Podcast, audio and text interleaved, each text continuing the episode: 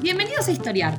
Este podcast fue creado y producido por la ASAI, Asociación Argentina de Investigadores de Historia. Un podcast sobre historia argentina, latinoamericana y mundial.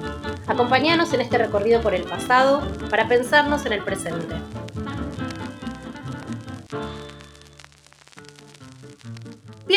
Un nuevo episodio de Historiar. Soy Camila Perochena y hoy nos encontramos con motivo de los 150 años de la publicación de la primera parte del Martín Fierro. Así que vamos a conversar sobre la tradición gauchesca y el lugar que tuvieron los gauchos en nuestra identidad nacional. Y para eso tenemos a dos especialistas en este tema. Alejandro Cataruza, investigador del CONICET dentro del Instituto Rabiniani y docente de la Universidad de Buenos Aires. Y Matías Emiliano Casas, también investigador de CONICET y docente de la Universidad 3 de febrero. Buenos días, Matías y Alejandro, ¿cómo están? Hola, buen día, Camila. ¿Qué tal, Camila? ¿Cómo estás? Muy bien. Bueno, voy a empezar introduciendo un poco de lo que vamos a hablar en este episodio. Porque existe una idea muy difundida de que el gaucho y la argentinidad van de la mano, ¿no? Son la misma cosa. Pero eso no fue siempre así. Para que el gaucho se convierta en un símbolo nacional, hubo debates, controversias, distintas etapas. Y lo que vamos a hacer acá es recorrer ese camino. Tratar de entender cómo el gaucho pasó de estar excluido de la tradición nacional a convertirse en símbolo de la nación. Y después vamos a ver qué lugar ocupó a posteriori en otros ámbitos políticos y sociales, ¿no? Partidos políticos, entre los militares, asociaciones civiles, etc. Pero vamos a empezar por el principio. ¿Cómo fue recibido el Martín Fierro cuando se publicó hace 150 años? ¿no? ¿Qué, ¿Qué impacto tuvo ¿no? entre sectores populares eh, y élite intelectual? Sí, yo eh, creo que mm, es posible en principio pensar en esos dos grandes mundos, ¿no? El de la cultura letrada, la alta cultura si prefieren, y unos públicos que descontamos y, presumimos populares, incluso por evidencia, alguna evidencia empírica, ¿no? Y mm, en cuanto a este último universo, yo creo que eh, el dato central es precisamente el éxito del del libro y, que pone en evidencia para, para amplios sectores de la cultura letrada la existencia de un público que es ajeno a sus circuitos, que incluso maneja otros criterios estéticos. Hay que tener en cuenta de todas maneras que esta, esta es un país que en 1869 había registrado un analfabetismo de un 78%, ¿no? Entonces, eh, la extensión de esos públicos lectores de origen popular eh, hay que manejarla con, cierto cuidado. Si bien es cierto que había algunas prácticas que permitían la difusión de los contenidos del libro, por otro lado, la lectura en voz alta y, demás, y la facilidad que la estructura del poema exhibe para ese tipo de, de repetición. Pero en todo caso, el éxito entre esos públicos que suponemos populares es muy marcado y se habla de unos 48.000 ejemplares vendidos entre 1872 y poco antes de la aparición de la, de la vuelta. ¿Y, cómo lo vemos, Mati, a eso?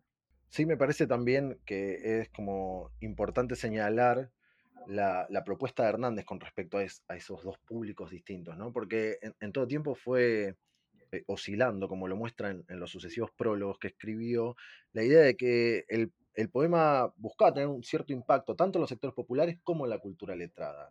Hernández no resignó ese universo de, lector letrado, de escritor ya distinguido, y se ocupó de, hacer notar el ruido, se podría pensar, que iba generando la obra en, ese ámbito, bien, a través de la reproducción de las cartas, de, de famosos escritores. Entonces creo que hay, primero que hay todo un género detrás que ya es conocido, que es consumido, que tiene una trayectoria muy, pero muy extensa.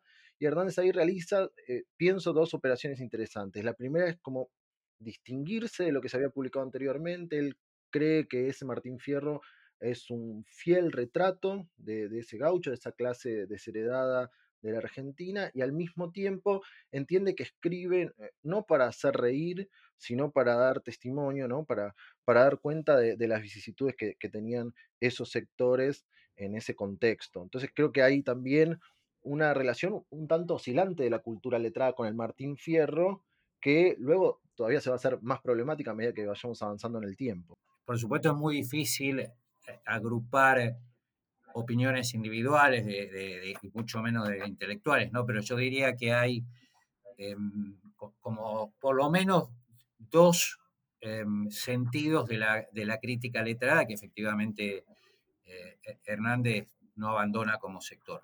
Por un lado, los contenidos que a muchos de, los miembros de, esta pequeña eh, élite que consume y escribe libros les parecían disruptivos del orden social o amenazadores ante, ante el orden social y la, las pautas morales vigentes. ¿no? En todo caso, esa crítica no era solo para Martín Fierro. También había otras, otras obras incluidas allí.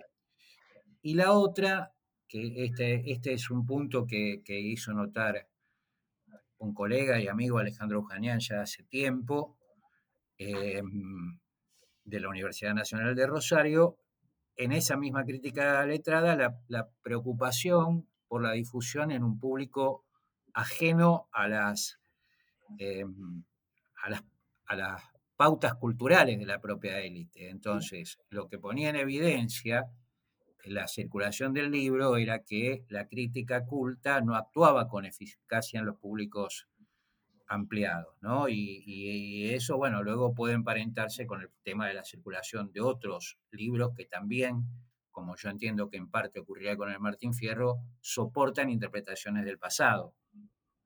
Claro, o sea, uno podría decir, ¿cuántos libros se vendían de la historia de Belgrano de Mitre? No sé, unos miles, unos, eh, no me acuerdo el número.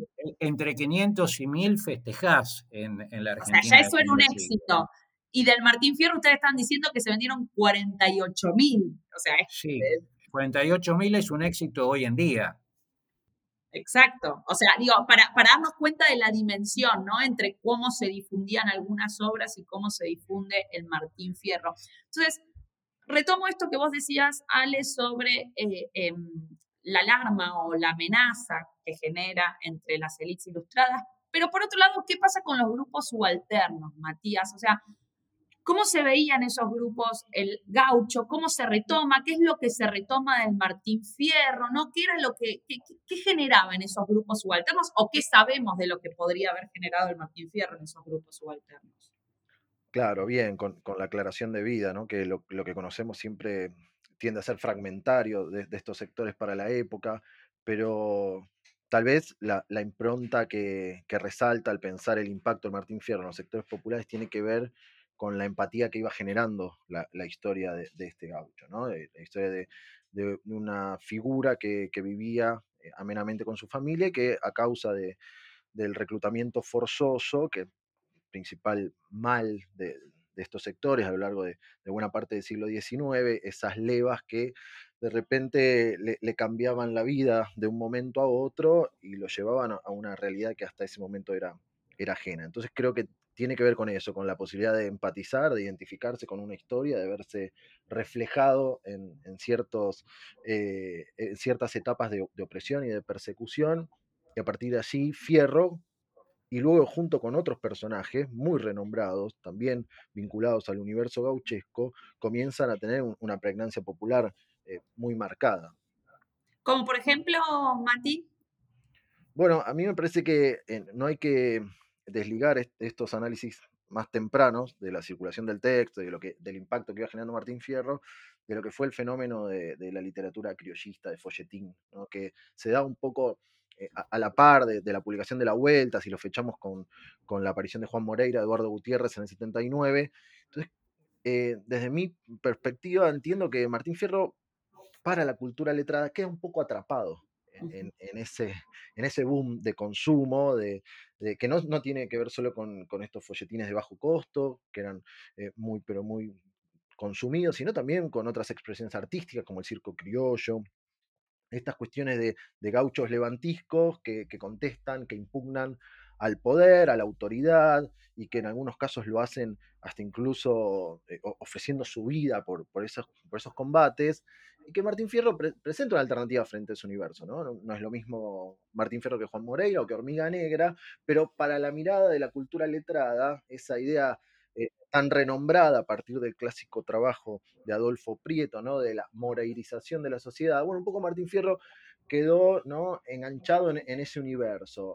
A comienzo del siglo XX hay algunas voces, como decía, les eh, cuesta mucho trazar eh, una perspectiva lineal y, y, homogénea de lo que piensa la cultura letrada, de lo que dice la cultura letrada sobre Martín Fierro, pero hay algunas voces, tal vez más fragmentarias, que poco a poco comienzan a emerger y que empiezan a disociar a Martín Fierro de esos otros gauchos cuchilleros o de esos otros bandoleros. Ernesto Quesada en 1902 es un ejemplo, pero hay otras experiencias que empiezan a, pensar en Martín Fierro de otra manera.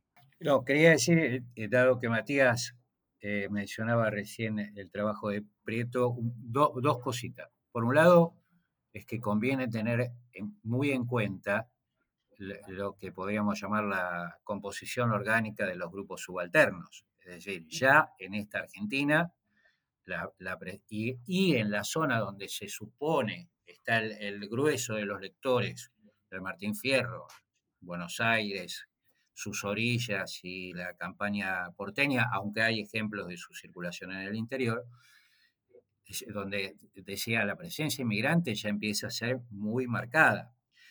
Y el propio Prieto señalaba que era posible pensar que el criollismo en conjunto había ofrecido también para esos sectores populares una vía para procesar el traumático proceso macrosocial del desarraigo y, demás. Y por otro lado, que el propio Hernández había advertido en alguno de los prólogos, intentando vanamente, como siempre ocurre, encauzar el sentido que, balizar el sentido que había que darle a la obra, que en realidad su intención había sido más bien contribuir a la civilización y a la integración del, del, eh, gaucho. Me acuerdo que vos has contado en algún contexto, Ale, eh, una anécdota de lo que sucedía en estos circos criollistas, ¿no? Cómo se, cómo se compenetraba eh, em, los sectores populares cuando veían esas escenas la anécdota o las anécdotas que circulan son muchas, desde la gente que intervenía en, eh, la dramatización, eh, tratando de impedir la muerte de Moreira, hasta, hasta, y esto a mí siempre me resultó entretenido, divertido, pero además revelador, que los funcionarios del área de educación, ya entrado el siglo XX, en, realidad apenas entrado el siglo XX, solían exhibir como ejemplo de, su, de los orígenes de su preocupación por la conciencia nacional, que en los circos criollos, decían, cuando se representa la Cenicienta y entran una serie, una galería de personajes históricos, los chicos aplauden a, a rabiar a Garibaldi, a San Martín lo miran con simpatía y a Moreno no lo reconocen. Esto le parecía, no importa tanto si esto es cierto o falso, sino que el funcionario, que probablemente era Pisurno, no estoy seguro, quizás Estanislao Ceballos, em, lo usaba para alertar a, la agencia estatal de la cual formaba parte de que algo en lo referente a la enseñanza de la, de la historia y de la tradición patria estaba fallando, porque los tipos aplaudían a Garibaldi, ¿no? E insisto, esto no es 1910 ni es 1920, es comienzo de siglo. Creo que también es, esos episodios nos dan cuenta de, esa tensa relación que sostenía la cultura letrada con este tipo de literatura, ¿no? Porque la conocían, eh, opinaban, en algunos casos hasta incluso los espectáculos circo criollo eran consumidos por sectores de la alta cultura. Entonces quiero decir, en, relación a lo que afirmaba hace un rato, ¿no? Parece que es algo ya insoslayable para el, universo literario, cultural e intelectual argentino, y todo eso va increyendo a medida que nos vamos acercando a, la época del centenario, por supuesto. Ahora los voy a llevar a la época del centenario, pero antes quería preguntarte, Matías, ¿qué lugar tienen en toda esta historia los centros criollistas, no? ¿Cuándo surgen? ¿Qué se hacía allí? ¿Cómo contribuyen a la difusión de la tradición gauchesca? Bueno, creo que es como pensarlo desde el llano, mirar a los centros criollistas, estos eh, círculos criollos, centros criollos de finales del siglo XIX, y en términos generales, porque ciertamente hay excepciones, pero eh, tomando como, como, base aquel citado trabajo de investigación, trabajo de campo del antropólogo alemán Robert Lehmann Nietzsche, ¿no? que registró la existencia de centenares de centros criollos solo en Buenos Aires en la década del 80, década del 90 del, siglo XIX. Eran grupos realmente minúsculos que estaban compuestos por 20, 30 personas, Juan Agustín García, en la década del 20, cuando todavía veía los resabios de estas agrupaciones, hablaba de que, bueno, allí proliferaba la patria suave y dulce, ¿no? Pensando en la guitarra, pensando en una, nueva vocación patriótica que, como también dijo Prieto, perdón, servía para tramitar una, una suerte de asimilación, ¿no? De, un enraizamiento con, con, el terruño, entonces los inmigrantes también comenzaron a acercarse y a participar, paseos dominicales a caballo, eh, festejos por supuesto, las efemérides patrias tenían un, un lugar central dentro del calendario de estas agrupaciones, pero en términos generales fueron eh, eh, grupos efímeros, ¿no? que, que, fueron languideciendo a lo largo de la década del 10, la década del 20, y que tuvieron una estructura muy, pero muy distinta a la que alcanzaron luego los centros tradicionalistas de la década del 30, de la década del 40 ya en el siglo XX. Pasemos entonces al siglo XX y a un punto central en esta historia, que es el momento en el que el Martín Fierro es convertido en una obra central de la literatura nacional, ¿no? de la mano de Lugones, de Rojas, ¿Qué pasa ahí? ¿Por qué se produce esta operación? ¿Qué lectura hacían ¿no? Eh, de la obra? ¿Y cómo, cómo van a inscribir esta, esto en la tradición nacional ¿no? y en la identidad eh, nacional? Una de las primeras cosas que hay que tener en cuenta es que la conmemoración del centenario, aunque esto es muy obvio, implicaba echar una mirada sobre el pasado. Em, un pasado que en principio se vinculaba fuertemente a, la nación. Es decir, en el centenario se conmemora los 100 años de, la Revolución de Mayo, que son a su vez los 100 años del momento de emergencia, nacimiento, o lo que, el término que uno quiera usar, del colectivo nacional. Entonces, em, eso me parece que está en la en la operación básica que va a permitir que paulatinamente se empiecen a colar contenidos vinculados a la obra de Hernández en torno a este debate. De todas maneras, eh, yo creo que, que, Mayo podía funcionar sin la apelación gauchesca, la conmemoración estatal, me refiero a eso, o incluso social. Podría haber por allí alguna referencia, hay alguna, incluso con cierto eh, éxito de venta, un libro que pretendía ser eh, un poco una, especie de comedia que eh, reproducía el, modo de, entramar la narración del libro, que se llamaba Martín Oro. Lo de oro alude a, a lo de fierro, claro.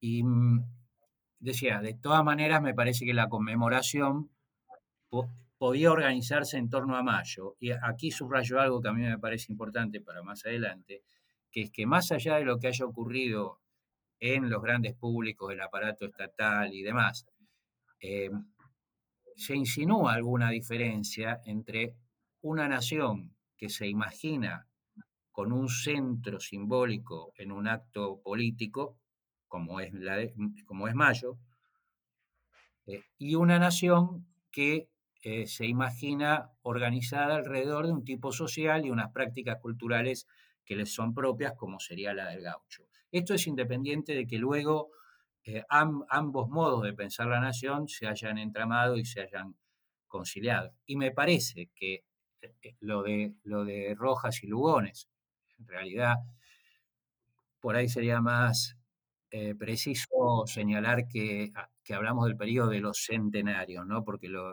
de, Lugones en particular es del 13, la, la encuesta de la revista Nosotros es también del 13. Em, decía, eh, a mí me, me parece relevante en esa ocasión los términos en los que se ponen las alusiones al Martín Fierro, ¿no? incluso en la encuesta de, nosotros. Es decir, por, ¿le puedes contar un poco sobre esa encuesta para, para los oyentes que no la conocen?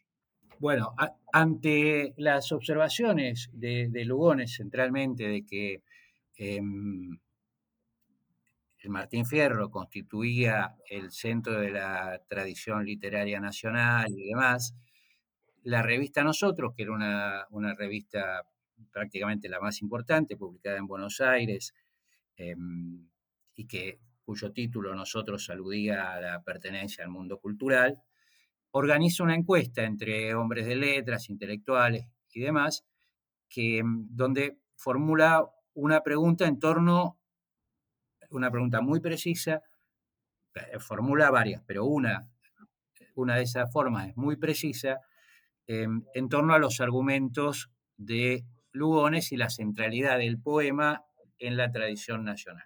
Y la forma que elige la revista Nosotros para hacer la pregunta es, ¿poseemos en efecto un poema nacional en cuyas estrofas resuena la voz de la raza? Em, la última pregunta es, eh, si el mar, eh, alude a si el Martín Fierro es una obra genial de las que desafían los siglos, o estamos por ventura creando una bella ficción para satisfacción de nuestro patriotismo. Eh, es muy difícil unificar las respuestas. Eh, la, revista, inclusive en la, última entrega de la, encuesta, intenta hacer un balance y el balance, difícil, eh, dice que en general hay más bien dudas que certezas. Pero yo quisiera subrayar la pregunta. O sea, hay certeza de que en, el Martín Fierro se expresa una nación y una raza. Esto es muy sencillo eh, objetar esta opinión y hasta reírse de ella. Reírse de la idea que las razas coinciden con las naciones efectivamente existentes, pero a mí me parece que hay que tener presente que estas dos piezas que tendrían em, concebidas de distintos modos sus relaciones, tendrían una larga vida en el mundo político y cultural argentino. Y en el 13 eso es muy evidente en, en la formulación. ¿Por qué habría de haber un poema escrito además por una persona, no una pieza folclórica identificable, ¿Por qué en un poema habría de resonar la voz de algo que se llame la raza argentina? O en todo caso la nación, cuya existencia en todo caso era muy reciente en, el momento de producción del, poema. Y eso se vincula con, con debates que el propio ingeniero daba en la, en la revista de filosofía años después, que motivó la introducción de algunos científicos sociales dedicados con, más seriedad a la antropología y demás, eh, ingenieros en la senda de Sarmiento llegaba a imaginar un conflicto en la Argentina del siglo XIX que enfrentaba a la raza gaucha con la raza argentina. Entonces, no solo nociones de raza peculiares, sino una que desafiaría el sentido común que se estabilizó ya en los 30 y los 40, que era que los gauchos podían ser una cosa distinta que los argentinos. Retomo un segundito lo del 13, porque es, es, un hito como en la trayectoria de, la consagración del gaucho y, del Martín Fierro en particular. Y entonces pensaba primero en relación a esta idea de que e, esta nación que, que están pensando o repensando los intelectuales requiere de un libro, requiere de un poema épico que al mismo tiempo requiere que sea un, poema colectivo y no una obra individual del genio de un poeta. Eso también se pone en juego en, la operación. Segundo, que por más que el prisma de Martín Fierro funcione para ambos casos, no es la misma nación que imagina Lugones que la que imagina Ricardo Rojas y que suelen quedar como nucleados en el mismo proceso de, consagración, pero en rigor hay como diferencias eh, muy sustanciales.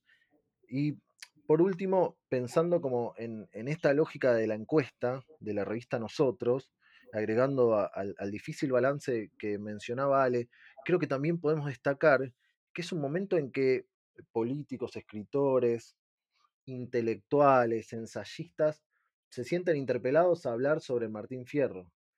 Y eso me parece que es central para pensar todo lo que viene después, porque en algún punto se transforma como en un ejercicio eh, insoslayable de la práctica intelectual o de las prácticas intelectuales para la cultura argentina. ¿no? De repente hay un público heterogéneo que no necesariamente es especialista en letras, pero que sí se ve convocado por la encuesta de la revista a decir algo sobre Martín Fierro y sobre Martín Fierro, sobre José Hernández y también por elevación sobre Lugones en muchos casos, ¿no? clarísimo ambos. Vamos a ir a un breve corte anuncio y ya volvemos con más de la, cómo llega el gaucho a la tradición nacional. Este es el podcast de ASAIG, la Asociación Argentina de Investigadores en Historia. Te invitamos a asociarte y a seguirnos en las redes, en Twitter, en Facebook e Instagram. Toda la información sobre la asociación la puedes encontrar en nuestra página asaig.org.ar. Te esperamos todos los sábados con un nuevo episodio de Historiar sobre los grandes temas de nuestro pasado, abordados por especialistas e historiadores profesionales de manera cordial pero rigurosa. Seguimos con nuestro episodio de hoy. de vuelta eh, y me gustaría preguntarte, Alejandro, eh, ¿qué interpretaciones del pasado se derivan ¿no? de, esta, de esta inclusión del gaucho en la identidad nacional? ¿no? ¿Cómo, cambia esto la manera de, interpretar la historia argentina, si es que la cambia? Bueno, em, yo creo que tendríamos que tener en cuenta ahí dos o tres cosas, algunas de ellas las planteaba recién Matías. Yo creo que a partir de, lo de Lugones, y como señalaba Matías, lo de Rojas, que, no es exactamente lo mismo, y de la encuesta, se va haciendo cada vez más imprescindible para los actores políticos culturales eh, manifestarse frente al Martín Fierro o al Gaucho. Quiero decir, no había manera de intervenir en la lucha política en tiempos ya prácticamente de la política de masas, no había manera de intervenir sin tener una opinión sobre Mayo. La tenían, aún para negarlo, la tenían que tener los anarquistas, los comunistas que repudiaban por entonces los símbolos de la nación burguesa y demás. No todos, había excepciones como Aníbal Ponce, pero en todo caso el partido, la organización. Eh, y paulatinamente fue obligatorio, se transformó en obligatorio en el sentido de que eh, era exigido por el funcionamiento del espacio político social que ocupaban, dar alguna opinión frente al gaucho. No estoy seguro si al Martín Fierro también, pero muy probablemente. Entonces, así como la posición frente a Mayo eh, permitía ordenar un mapa político-cultural, de a poco la posición frente al gaucho también permitió eh, hacerlo quisiera hacer una, mínima referencia personal, que es que en realidad el, punto de partida que, elegimos o, que nos llevó a ver al Martín Fierro en un, antiguo artículo con, Alejandro Cañán fue la preocupación por la construcción de imágenes sociales del pasado. No fue una preocupación literaria, eh, fue la inquietud de saber cómo había llegado el gaucho a convertirse en símbolo de la nacionalidad. Un poco repitiendo lo que vos decías, Camila, al comienzo, eso no había sido siempre así. ¿Cómo se había llegado a eso?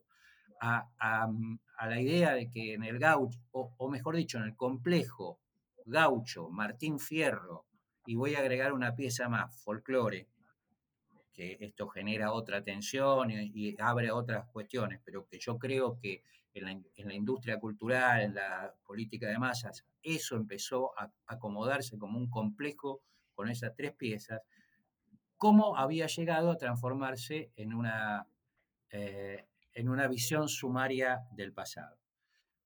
Yo creo que, eh, yendo un poco más precisamente a tu pregunta, em, no fue eh, sencillo para muchos grupos y para muchos intelectuales aparear una nación con centro simbólico en Mayo con una nación con centro simbólico en el gaucho.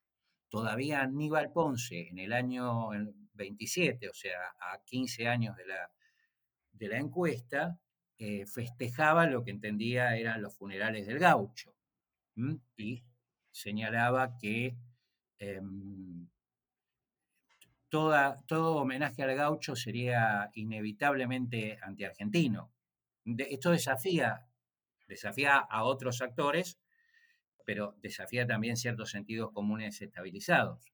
Vale la pena recordar que em, Ponce era un intelectual próximo al Partido Comunista, un, intelectual notable y que además era una persona que, em, que estaba fervorosamente em, enlazado con la tradición de, Mayo, a la que suponía eh, capaz de augurar algunos de los, planteos y programas de la, Revolución Soviética. Eh, pongo un, solo ejemplo de lo de Ponce. En alguna ocasión en Montevideo, para alguna conmemoración de mayo, él, eh, a la hora de definir el colectivo nacional, decía, ni indios ni gauchos, tampoco franceses ni ingleses. El, criterio era que los argentinos, la nacionalidad, estaba cifrada en la revolución. Los otros, los otros criterios no le alcanzaban para fundar eso. Ahora, tampoco con el paso del tiempo, supongo que, Matías aquí puede, puede ofrecer alguna cronología más, más fina, pero yo creo que con el paso del tiempo, la toma de partido frente al gaucho, la toma crítica de, posición, la toma de posiciones críticas frente al gaucho, fue eh, bajando en intensidad y, entonces el debate pasó, me parece, por lo menos a grandes rasgos, a ser más bien de qué tipo de gaucho se estaba hablando. Esto ha ocurrido con otros íconos de, la cultura argentina, me parece. Perfecto. Entonces, ¿cuándo podríamos decir que el gaucho eh, o que la tradición gauchesca ya es parte de la identidad nacional aceptada. Por ejemplo, ¿cuándo entraría al mundo de las escuelas? ¿no? ¿Cuándo, cuándo, en, qué momento podemos ubicar eso y cómo, cómo llegó a, a concretarse eso? En primer lugar, creo que obviamente es parte de un proceso y que hay algunos indicios, ya incluso de finales del siglo XIX, algunas voces que pedían la lectura de Martín Fierro en las aulas eh, cosa que iba a tardar un poco en, cristalizarse, en consolidarse. Eh, me parece que ahí hay que observar eh, el contexto, no es menor, década del 30, periodo de entreguerras, nacionalismos culturales que emergen, diferentes partes, principalmente ¿no? el espacio que a nosotros nos convoca acá, de, de América Latina. Entonces hay una, por otro lado, una expansión de centros tradicionalistas que retoman evocativamente esos centros criollos de los que hablábamos hace un rato, finiseculares, pero que tienen otra estructura, que están institucionalizados, que tienen una cierta jerarquía, que sobre todo tienen vínculos directos con el poder político de turno y a partir de la elaboración de proyectos y de esa comunión con diferentes actores del ámbito político argentino, comienzan a instalar determinadas fechas, determinadas conmemoraciones, que a la larga se van a consolidar como eventos que atraviesan a la estructura de la sociedad argentina en su totalidad y de repente a finales de la década del 30 la fiesta de la tradición en Buenos Aires, en el 43 la fiesta de la tradición que se nacionaliza hacia todas las escuelas del país y entonces eh, cada niño, cada niña iba atravesando su existencia, su escolaridad y comenzaba a identificar algo que en rigor ya se, se, venía palpando desde mucho tiempo atrás, ¿no? Que esa figura que aparecía ahí, que se denominaba gaucho y que, como decía Ale recién, lo que pasa a estar en disputa sobre todo son sus sentidos, sus significados y sus características, forma parte de la identidad nacional y comienza a ser un valor evocado no solo en cada efeméride particular vinculado a la gauchesca, sino también en, en las fiestas patrias, ¿no? Pareciese que década del 30, década del 40, no hay mayo, no hay julio sin algún gaucho dando vuelta por ahí, sea bailando, sea haciendo algún tipo de demostración ecuestre, y en eso vuelvo a estas instituciones. Los centros tradicionalistas comienzan a tener vínculo con las escuelas, con las iglesias, no hay fiesta patronal, eh, inauguración de una parroquia, entronización de tal o cual santo que no tenga una evocación gauchesca que permita ligar esa conmemoración con el terruño, con la argentinidad, etc. Me, me, gustaría que te explayes un poco sobre esto del tipo de gaucho o modelo de gaucho que se busca eh, reforzar. O sea, vos recién decías que hay distintos modelos de gaucho que se podrían reforzar. Bueno, ¿qué es lo, ¿cuál se está pensando como el gaucho necesario para esta identidad nacional? Sí, si bien eh, las voces que, que, mencionaba Alejandro hace un rato, las que presentan una crítica, una inquisición, una mirada más inquisidora con respecto a esta consagración, se van matizando a lo largo del tiempo, siguen existiendo, ¿no? De manera satelital, fragmentaria. Hay voces que cuestionan la relevancia del gaucho para un complejo étnico, cultural, lingüístico tan heterogéneo como la Argentina, y al mismo tiempo las miradas y los sentidos de, del gaucho que se podría asociar al, al primer Martín Fierro, al que discute, al que combate, al que de algún modo con toda su existencia, con todo su ser impugna ese sistema, también continúan, tal vez de manera más subterránea o en espacios más restringidos. Si pensamos como en estas cuestiones que, que mencionaba, bueno, el gaucho en la escuela, es muy sencillo, porque cuando uno revisa los manuales escolares de la década del 40, de la década del 50, capaz que hay hasta siete páginas dedicadas a los consejos del Martín Fierro, a sus hijos y a picardía, ¿no? Y entonces eso creo que sintetiza un poco la figura evocativa que se está buscando. Es un gaucho que dejó el cuchillo, que agarró la guitarra, que dejó de algún modo su, su postura levantisca y se transformó casi en un pedagogo, en un consejero moral para la convivencia, para la armonía social y sobre todo para el trabajo. Eso me parece sustancial, ¿no? Que es un gaucho que trabaja, que acepta estoico su realidad y que tiende a elaborar ciertos consejos, ciertas recomendaciones para la proyección de una vida social armoniosa. Excelente, excelente. Bueno, me gustaría pasar al mundo de los partidos políticos, ¿no? Eh, vos publicaste hace muy poco, Mati, eh, un libro que se llama Como dijo Martín Fierro, que salió hace apenas unos meses, eh, sobre un poco los usos del poema. Y hay toda una parte del libro dedicada a cómo se retoma el Martín Fierro desde los partidos políticos. Entonces, me gustaría saber, bueno, ¿cómo, es, cómo se retoma? Porque pareciera ser que hay algo medio transversal, ¿no? En esa reivindicación del Martín Fierro. Como no hay una, dicho en términos muy contemporáneos, ¿Hay una grieta frente al Martín Fierro o más bien el Martín Fierro trasciende las divisiones políticas? Y bueno, ¿qué podés decir sobre claro. eso? Bueno, en primer lugar, eh, la grieta está en torno a, a, los sentidos atribuidos, a la forma de caracterizar ese Martín Fierro, pero lo interesante es que el prisma, la lente que constituye el Martín Fierro para entender, interpretar, comprender y explicar determinados procesos políticos y culturales de la Argentina es compartida. Y en eso Ale eh, ya lo, había estudiado para el, el, homenaje a Hernández proyectado en el 34, ¿no? que había una suerte de consenso en torno, no sé, Ale, si lo querés decir vos mejor y después retomo con, con lo que sigue. No, bueno, en el 34 yo creo también el, cuadro general es el que me parece que venimos planteando. Los 20, yo diría que, que aceleran el proceso que se había iniciado si lo fechamos eh, en, el, en el 10-13 con, los anticipos, se, se, acelera con algunas discusiones, pero, pero, con el éxito incluso de, de, productos culturales de masa vinculados al pasado criollo y demás, eh, el proceso continu, continúa por, por, debajo en los 30 y, y cristaliza, diría yo, a fines de los 40. Ah, perdón, a fines de los 30. A fines de los 30, comienzo de los 40. Ahora les digo qué datos significativos puede haber en esas, en esas fechas. Eh, en el 34 lo que ocurre es que en el, en el Congreso Nacional se promueve eh, un homenaje a Hernández que consistirá en la erección de un busto de, Hernández. La iniciativa es una iniciativa socialista, em, lo cual es significativo.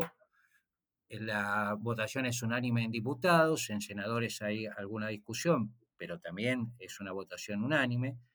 Eh, solo que cuando fundamentan el proyecto, los socialistas dicen que los nietos de Martín Fierro están sufriendo hoy en día el fraude electoral, mientras que los conservadores, que también votan a favor, dicen que el gaucho acompañó fielmente la campaña civilizadora contra el indio. Entonces, ahí hay un desplazamiento a la, aceptación de la, figura y un cambio de sentido en los atributos que se le dan. Yo insisto, esto no ocurre solo con el Martín Fierro barra gaucho, ocurre con San Martín e incluso con Mayo. Eh, así que yo les decía ahora en, eh, lo del de, fines de los 30, que por alguna razón a mí me parece significativo la significativa la incorporación oficial. Eh, yo estoy seguro, como Matías, de que esto ocurría antes en los hechos en las escuelas. Pero ustedes saben que el, el reglamento escolar es muy estricto hay algunas canciones que están permitidas y otras no, y no se pueden cantar las que no están permitidas. Podría ser en la escuela, en la clase de músico, lo que sea. En los años de la Segunda Guerra Mundial, Argentina ha adoptado una política de neutralidad, pero no en los años del post-43, en los años 39, 40, 41, gobierno de Ortiz, gobierno de Castillo, se incorpora oficialmente Em, un conjunto de aires folclóricos a los actos escolares.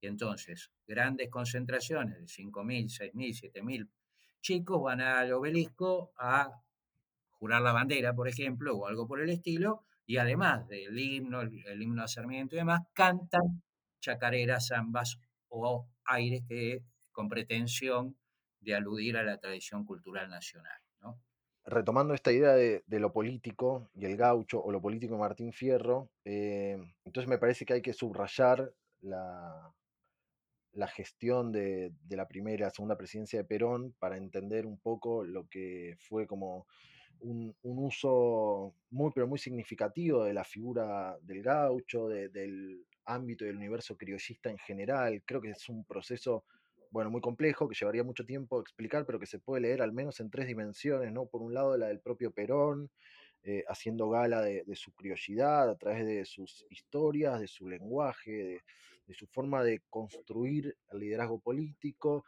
Segundo, a partir de las iniciativas de organismos dependientes del Estado, de conferencias, de publicaciones, de, todo tipo de acto que permita ligar al movimiento peronista y a esa nueva Argentina con, la gauchesca. Tercero, la actividad de los militantes, que también abonaron esa identificación. Y en parte, como decía hace un ratito, la idea era presentar a, a un gaucho vivo que disfrutaba de los beneficios del Estatuto del Peón, poco servía un símbolo meramente abstracto del pasado y una referencia exclusiva para la identidad. Lo que el peronismo estaba necesitando era que Martín Fierro resucitara, que resucitara para darse cuenta que los males que él había cantado finalmente habían llegado a su fin a partir de lo que entendían como la Revolución Gloriosa de junio del 43. ¿no? Entonces, eso inaugura un nuevo capítulo en los usos políticos del gaucho del Martín Fierro, porque por supuesto todo lo que sigue tratará de desvincular, desligar, desbaratar esa conexión que tan intensamente se había tramado durante el peronismo clásico. Y cuando se derroca a Perón, ¿qué pasa con los antiperonistas y el Martín Fierro?